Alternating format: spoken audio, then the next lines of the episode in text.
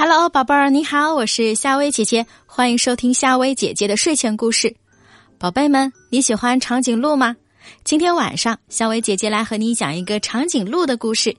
这个长颈鹿非常的可爱，所以今天故事的名字叫做《可爱的小长颈鹿》。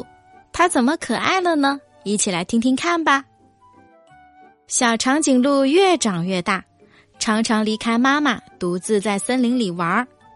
他看见灰兔在晾衣服，突然把长颈伸过去，叼起衣服，把它挂在高高的树上，还笑着对小灰兔说：“呵呵，你这么矮，没有办法拿到了吧？”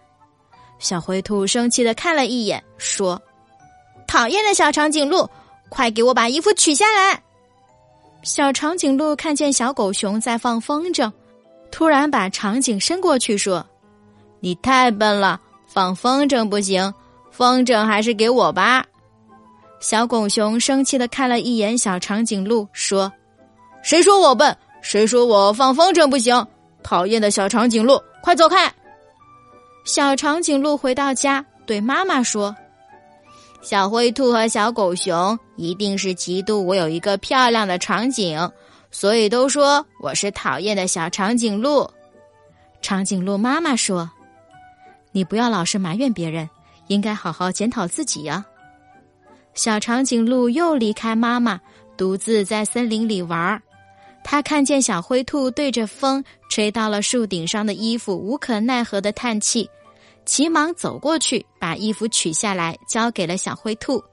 小灰兔感激地说：“可爱的小长颈鹿，谢谢你。”小长颈鹿看见小狗熊的风筝被风吹到了小溪对面的树上，急忙走过去，把长颈伸过小溪，把风筝取了回来。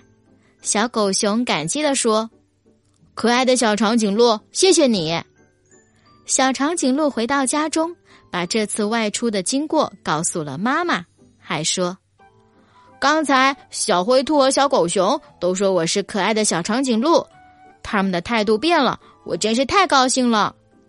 长颈鹿妈妈说：“别人赞扬你，我很高兴，但是让我更加高兴的是，你改变了只顾自己的毛病，开始为别人着想了。”好啦，宝贝儿，今天这个故事听完之后，你有什么样的想法？欢迎在留言区留言和夏薇姐姐分享。那今晚的故事就和你讲到这儿，我们下个故事见啦，晚安。